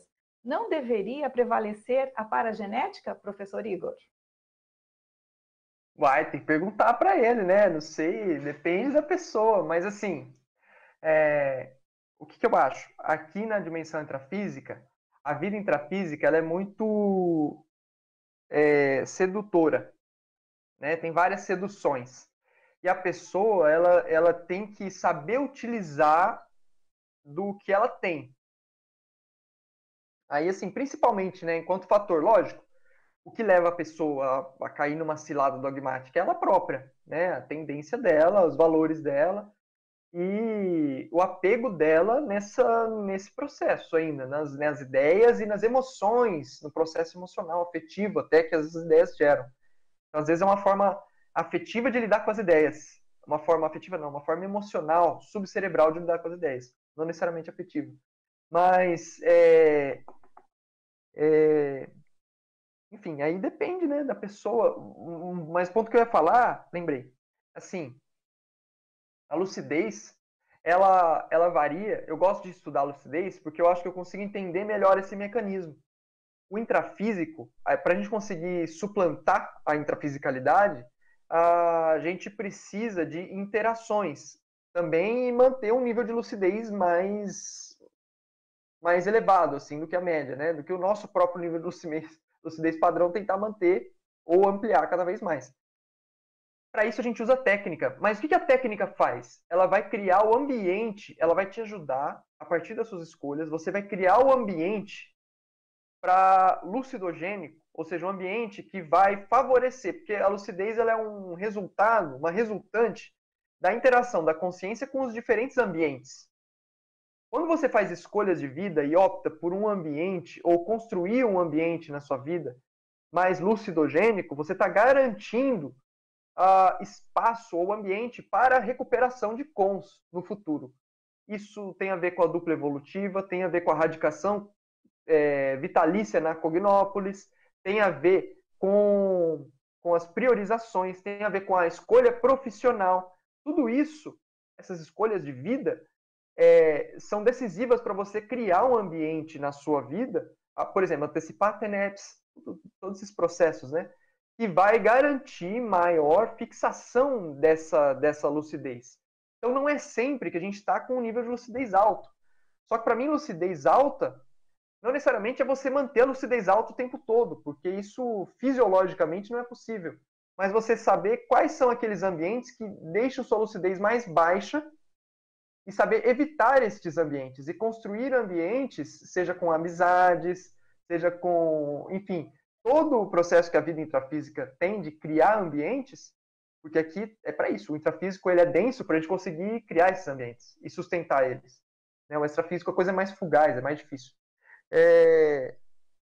A gente usar isso ao nosso favor, né? E criar ambientes que vão deixar a gente cada vez mais é, up. Então, o tertuliário é um ambiente lucidogênico absurdo, né? Se parar para pensar. É, mas a gente pode criar na nossa casa o um nosso próprio ambiente. Nossa casa, as nossas relações, os nossos hábitos, tudo isso vai fazer com que, essa, com que esse ambiente ele vá se construindo, esse holopensene ele vá se formando é, para minimizar essa influência negativa. E aí tem um processo da, da palavra que eu queria falar, assim, da Verpon, né, que estavam falando de opinião. É exatamente isso, né? É, na Grécia Antiga eles já separavam o que, que é a episteme da doxa. A doxa é a opinião, a episteme é a verdade, é a ciência. Né? Então, assim, a opinião ela não faz verdade. E a verpom não é porque ela é relativa que ela é opinião. Ela é verdade. Sendo verdade, ela está sustentada em fatos e em teorias. Né? Então, não tem como você refutar uma verdade com uma opinião. Você só refuta uma verdade com outra verdade ou com aquilo que é verdade no lugar da verdade que era anterior. Então a verdade não é relativa nesse sentido de que todas as verdades podem, não, mas no sentido de que ela é refutável por outra verdade, outro modo de ver a realidade mais abrangente, ele dá mais conta de explicar os fenômenos que acontecem com a gente na vida. É... Então as, pessoas às vezes confundem isso, não sabem o significado de verdade. Aí não, é, são significados básicos que às vezes faltam sabe? E aí, e aí a pessoa fica nesse processo de opinião. Mas é, enfim, fazer o quê? É, a gente tem que se esforçar o máximo possível para ajudar a construir esse ambiente, a esclarecer, construir um ambiente mais saudável, mais homeostático para todos nós aqui. Né? Então, tudo que a gente faz na Conscienciologia tem a ver com isso, essa criação de um ambiente onde a gente consiga é, elevar para cima e tentar nos sustentar melhor do ponto de vista assistencial, de lucidez. Né? Então, o fato de estarmos juntos aqui, tudo isso é uma coisa que vai serve para ajudar a gente tecnicamente. É né? muito inteligente. Ana queria falar? Bom, Igor, é um pouco nessa linha, mas não, não tanto, né? É, eu, quando você estava apresentando ali aquela parte dos desafios, né, práticos e teóricos, eu lembrei de algumas reflexões que eu já tive assim em alguns momentos, da maneira como algumas pessoas encaram as evitações ou impeditivos da técnica da Invex. Aí eu digo tanto as pessoas que estão olhando de fora, que não aplicam a técnica, é, como também as pessoas que estão né, aplicando a técnica, iniciando ali na, na aplicação.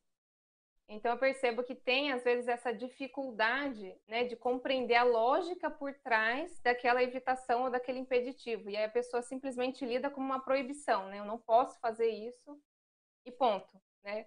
Aí muitas vezes às vezes a pessoa nasceu na conscienciologia e aí não viu outras coisas, não refletiu por ela, né? Ela está seguindo ali o fluxo, né, familiar, do ambiente que ela já estava, então ela vai seguindo. Aí eu percebo que isso gera uma dificuldade maior da pessoa sustentar a Invex a longo prazo. Eu acho que isso tem total relação, assim, não sei se a minha lógica está certa, mas observando isso, refletindo sobre isso, eu vejo que tem por trás essa dificuldade que a pessoa, né, de assimilar lá atrás, ela não assimilou aquilo, ela não viu a lógica por trás, ela não viu a construção do processo, por que não fazer aquilo ou por que evitar aquilo. É, e aí eu vejo que isso a longo prazo, às vezes a pessoa vai chegar no momento que ela fala, ah, mas por que, que eu não vou fazer isso? Né? Porque simplesmente ela nem entendeu por que, que ela estava fazendo, ela simplesmente foi no fluxo ali, né? Você podia comentar um pouco sobre isso? Você está falando muito do item 4, que está no paper, lá na tabela.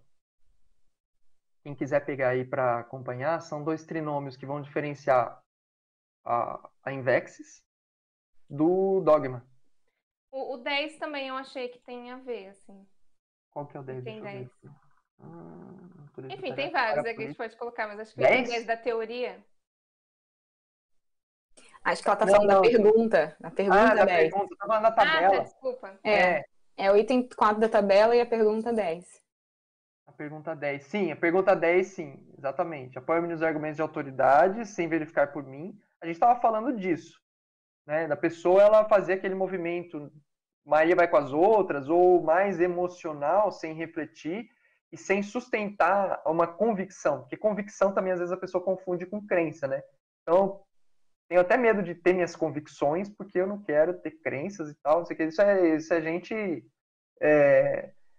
Enfim, a gente precisa estudar um pouco mais para saber diferenciar os conceitos, entender um pouco melhor para conseguir ver o que, que é uma coisa e o que, que é outra coisa. Mas isso aí que está falando, tem a pergunta 10 lá do paper, mas na tabela tem esse item 4, que é a diferença quanto à normatividade. Então, se for parar para pensar, uma técnica ela é, ela é normativa. Ela tem um conjunto de regras, normas, é um procedimento. Né? E o procedimento da Invexis, como técnica, né, é, primeiro, é uma opção, enquanto técnica, né, é uma opção, e tem as priorizações e as evitações. Por isso esse trinômio opção, priorização, evitação. Então as normas da Invexis dizem respeito principalmente a isso, né? Priorizações não são obrigações e evitações não são proibições. É, porque ali no dogma está o trinômio obrigação, proibição e sanção. Né? Mesma coisa, obrigação não é uma obrigação, porque é uma opção. É uma priorização que vai partir do meu autodiscernimento. É, só que é, é o ponto que você trouxe. Se a pessoa não refletiu, ela não usou o discernimento dela, ela está com base no discernimento do outro. E o que, que ela usou? Possivelmente o, alguma base emocional ou, ou, mais, sei lá, instintiva mesmo para estar tá ali. E isso é frágil do ponto de vista de sustentação. Então, é frágil. É, acho que ela está numa acomodação, né? Assim, tá. Ah, eu tenho afinidade com essas ideias, estou indo aqui, tá tudo ali, né? Enfim, ela não para para pensar por si e ter essa autonomia consciencial, né? Digamos, completa. Vai indo naquele fluxo, aí chega um momento que aquilo não faz mais sentido para ela, porque às vezes ela até realmente tinha uma afinidade, tinha, tinha um trabalho sério para fazer, mas não teve esse nível de profundidade, de assunção também, né? E aí acaba não sustentando, eu vejo isso, isso é bem sério, né?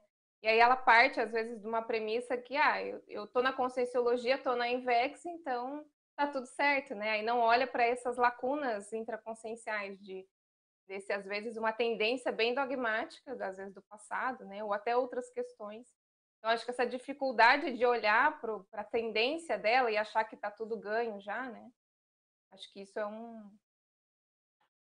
É, talvez o remédio seria isso, né? A pessoa olhar mais para esse processo intraconsciencial desde, desde o início ali, não sim, simplesmente seguindo o fluxo. Fundamental, né? Fundamental. Para ir limpando o autodiscernimento, né? Também. A gente tem que ir limpando, tirando a sujeira, né? Seja. Bati na luz seja sujeira é, emocional, seja a sujeira das, das, do bolor, da teia de aranha que tem nas nossas ideias. Então a gente vai limpando aquele negócio para tentar jogar a luz no quarto. É a lucidez, né? Deixar claro o negócio. Felipe quer falar? Igor, bom dia. É muito bom esse tema. E eu queria só trazer algum, alguns pontos aqui para pensar, para reforçar, né, que uma das premissas que a gente tem da Invex é que a Invex ela é uma opção, ela não é uma obrigação, ela não é uma imposição, né, como você coloca ali no seu seu paper, né, esse trinômio, trinômio opção, priorização, evitação. E você faz um cotejo, né, com a obrigação, a proibição e a sanção. E aí é, um, um, uma outra premissa que a gente vê é que a Invex, ela, enquanto técnica, ela incomoda, ela acaba incomodando é, outras pessoas que não, às vezes, não têm afinidade com a técnica ou que não têm afinidade com o paradigma consciencial. Às vezes ela acha que tem uma, uma é, ela acha que está fazendo, está vivenciando o paradigma consciencial, enquanto uh, às vezes ela não está ela está, às vezes, no campo da teoria, tem uma afinidade teórica, mas a, a, a prática em si, a praxe, a gente, é, é, ela não, não consegue colocar a mão na massa, né? E às vezes ela acaba caindo numa condição de comodismo. E a Invex ela não não pactua com o comodismo.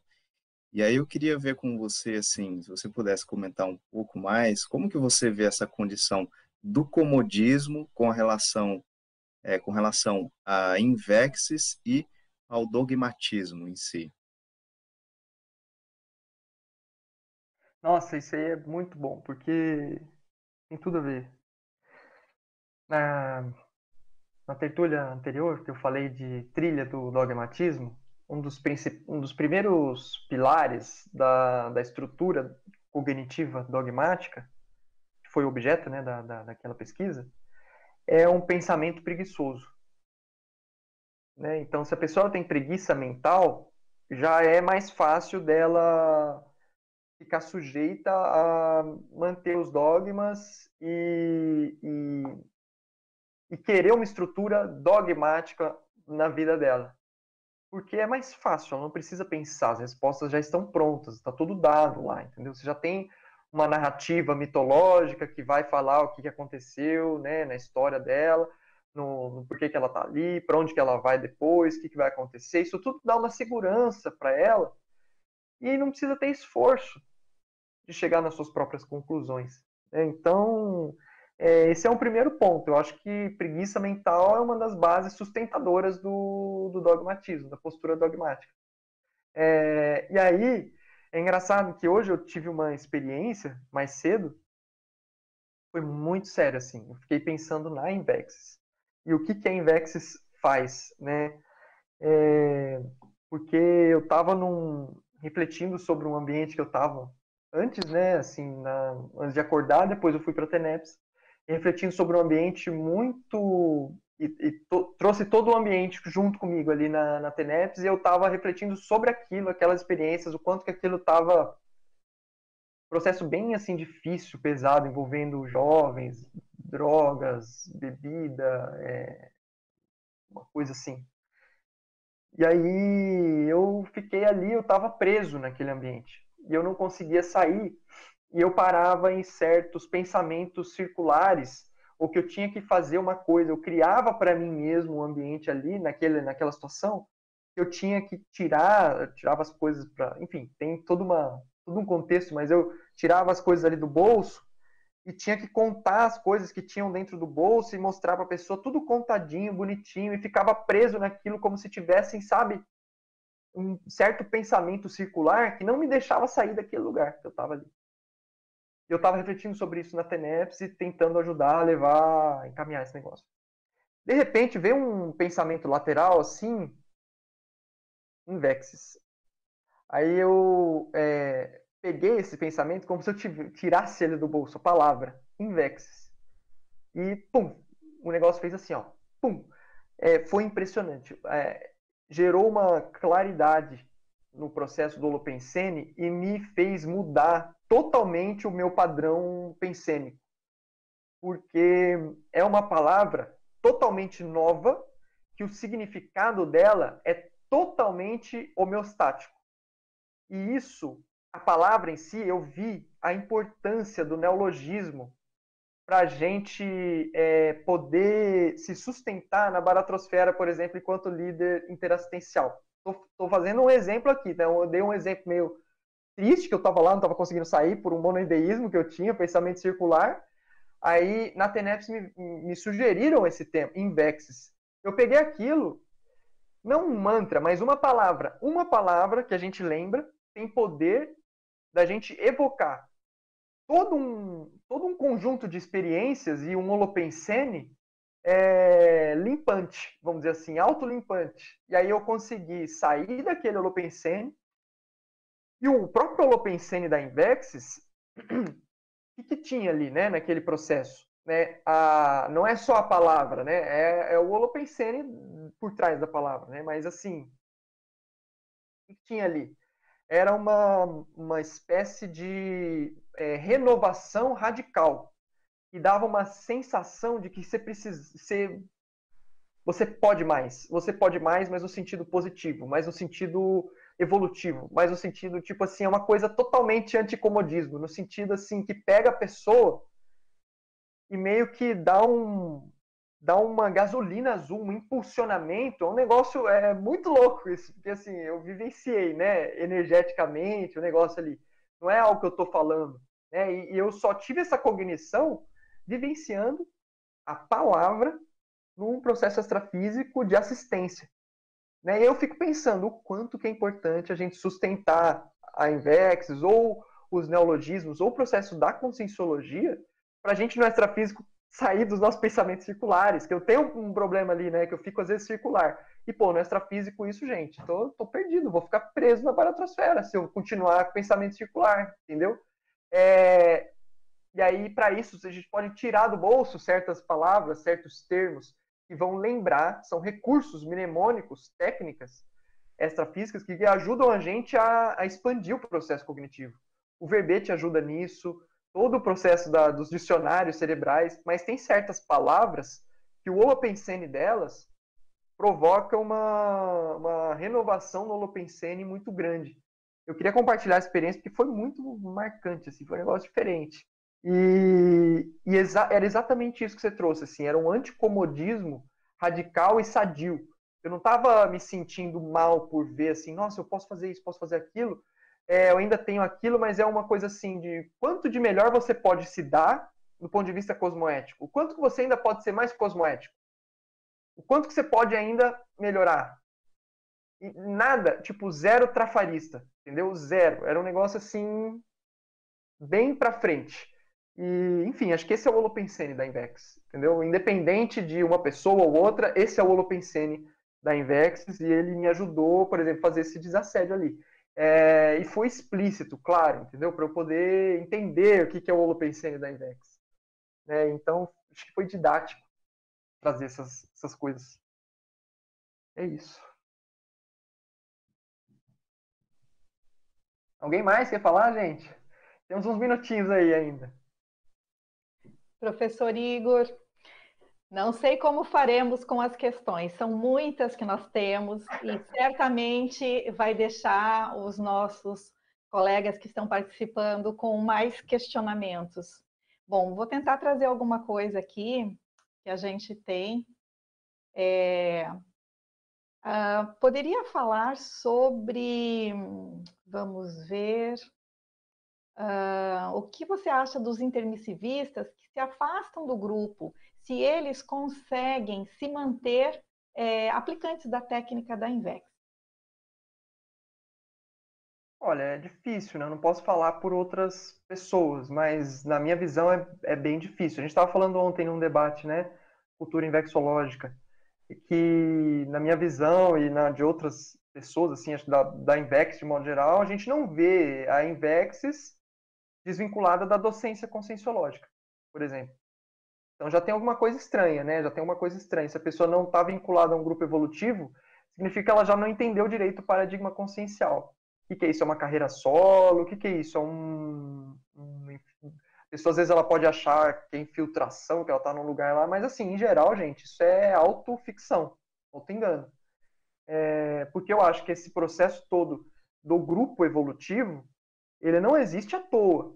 Né? Isso, isso leva o nosso holopensene para cima. Então, é... se a pessoa resolve ela mesma se afastar, é porque ela mesma está querendo perder a oportunidade ou não está valorizando a oportunidade de sustentar um patamar maior de lucidez. E isso às vezes tem a ver com não querer enxergar certas coisas que a gente não enxerga, mas outros enxergam também. Né? Então isso daí pode ser. Né? A vida em comunidade é, é mais pensando aqui, às vezes tem até um processo de presunção, né? Porque Arrogância, eu acho que desse momento evolutivo que a gente está, para quem se considera assim primeiro curso intermissivo, a gente não está tão para frente assim para estar tá preocupado com um nível de infiltração cosmoética mais sério, assim, a gente ainda está nos primeiros passos muito sérios, mas mais básicos. Então o grupo ele ajuda nessa fixação desse neo-ego, né, pós-curso intermissivo. É, e é difícil generalizar. de achar que já está mais para frentex, só que está nessa autoficção que você falou. É, eu acho Mas, que geral, antes é da fixação vem a, a autopercepção dessa estrutura íntima que você está no processo de mudança. Então, a gente ainda está identificando qual é a nossa estrutura, o que, que tem que ser mudado. E eu vejo que só dentro do grupo, não só, né? Mas assim, acho que o mais forte é a gente estar tá dentro do grupo que essa estrutura vai aparecer, porque se você se afasta, você vai continuar com aquela estrutura. Né? Ninguém vai estar vai tá ali te, te mostrando, né? aquele holopensene não vai estar tá tão propício para você enxergar o quanto que aquilo está estagnado, né? o quanto que você intimamente ainda está estagnado e precisa dessa renovação. E é o mais inteligente, né? É, acho que é o mais inteligente. Professor Igor, poderia, nesse sentido, fazer, que é, foi comentado sobre a cultura invexológica, fazer a, trazer a diferença entre a cultura invexológica e o dogmatismo? Porque o colega menciona que ele percebe que é difícil para algumas pessoas compreenderem é, a essência dessa diferença, do que é uma cultura é, invexológica em contraparte a um dogmatismo. Acho que essa é a nossa última questão, e daí já, já pedimos as suas é, considerações finais. Caramba, Luimar, questão fácil, mas eu acho que toda, fácil, né, ironicamente, toda a, a tertúlia tem a ver, a ideia é esclarecer um pouco disso, na verdade. Como que a gente não confunde a Invexis, o holopensene invexológico, logo a cultura invexológica, o nosso modo de agir coletivamente e o que a gente constrói, né, coletivamente, culturalmente da desse modo dogmático de ser. Tem os slides ali das, das duas dos dois esquemas, depois dá para voltar ali no vídeo, dá para ver, né? Não vou colocar agora que não tem tempo. Mas é, eu vejo que são é, esquemas diferentes, né? Então a cultura invexológica, em essência, ela traz esse holopensene de dinamização, de renovação, de otimização é uma coisa muito diferente, assim. É, é, como que eu posso dizer?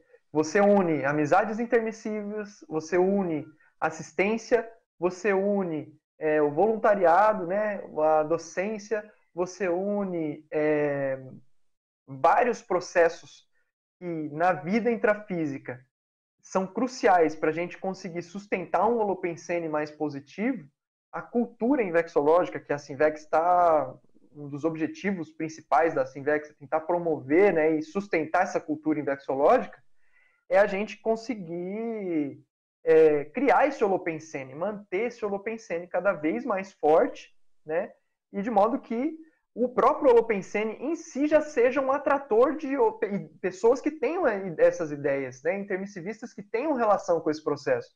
Então, nesse ano, a gente faz 30 anos da Invexologia, 30 anos de proposição da Invexis. Não é à toa que a gente está trazendo temas como esse, né, de compreensão da, da técnica da Invexis, confrontação de coisas que, tão, que são ditas muitas vezes na própria comunidade, para a gente ajudar a clarear um pouco esse processo e tentar fixar cada vez mais esse holopensene da invexologia, tendo em vista que ele é a conscienciologia de ponta a ponta da vida, é uma coisa fundamental para toda a conscienciologia. Né? Então, esse é um ano comemorativo, a gente vai ter vários eventos sobre dentro disso, e a ideia é a gente cada vez mais ir aprofundando é, e, vamos dizer assim, do ponto de vista extrafísico, principalmente, né, mostrar que veio, né, do ponto de vista evolutivo.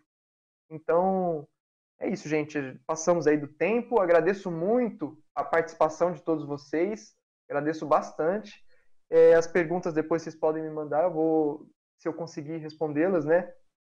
Eu posso respondê-las também por e-mail. Não, não, não tem problema nisso. E nos vemos aí numa próxima. Nós é que agradecemos, professor Igor Moreno pela consistência da sua apresentação, da técnica, de, de, abordagem técnica da própria Invexis, e tivemos hoje é, 562 acessos.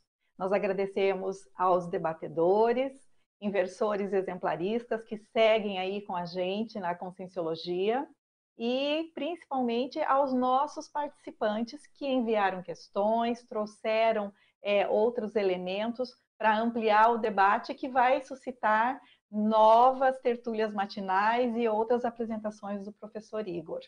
Então, um bom dia a todos e até a próxima semana.